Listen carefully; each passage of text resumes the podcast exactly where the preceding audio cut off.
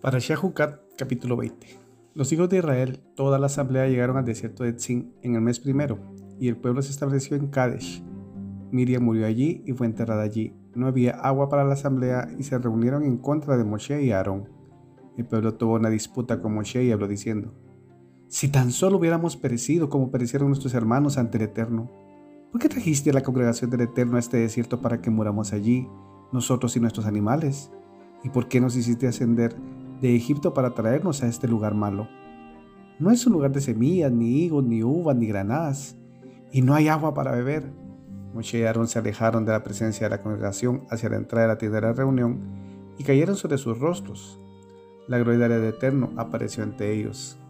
El Eterno habló a Moshe diciendo, Toma la vara y reúna la asamblea tú y Aarón, tu hermano, y ábrele la roca ante sus ojos para que te dé su agua. Sacaréis para ellos agua de la roca y daréis de beber a la asamblea y a sus animales. Moshe tomó la vara ante el Eterno tal como él le había ordenado. Moshe y Aarón reunieron a la congregación ante la roca y le dijeron, Escuchad ahora, oh rebeldes, ¿sacaremos agua para vosotros de esta roca? Entonces Moshe alzó su brazo y golpeó la roca con su vara dos veces. Surgió agua en abundancia y bebieron la asamblea y sus animales. El Eterno les dijo a Moshe y a Aarón, porque no creísteis en mí para santificarme a los ojos de los hijos de Israel. Por eso no traeréis de esta congregación a la tierra que les he dado. Son las aguas de la disputa, donde los hijos de Israel tuvieron una disputa con el Eterno, y él fue santificado por medio de ellas. Moshe envió emisarios desde Kadesh al reino de Edom. Así dijo tu hermano Israel, tú sabes todas las dificultades que nos han acaecido. Nuestros antepasados descendieron a Egipto y nosotros habitamos en Egipto durante muchos años. los egipcios nos hicieron mal a nosotros y a nuestros antepasados.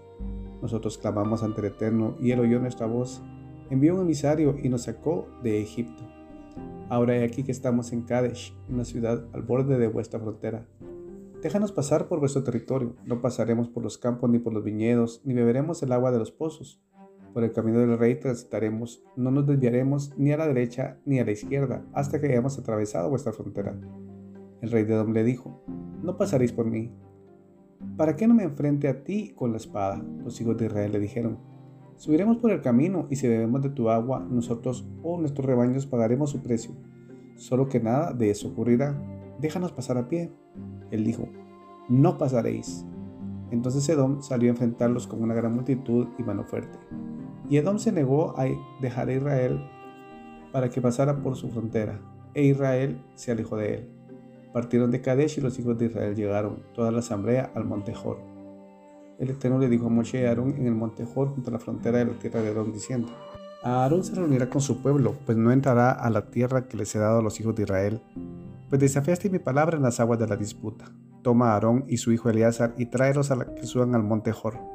Despoja a Aarón de sus vestimentas y viste a su hijo Eleazar con ellos. Aarón se reunirá con su pueblo y morirá allí.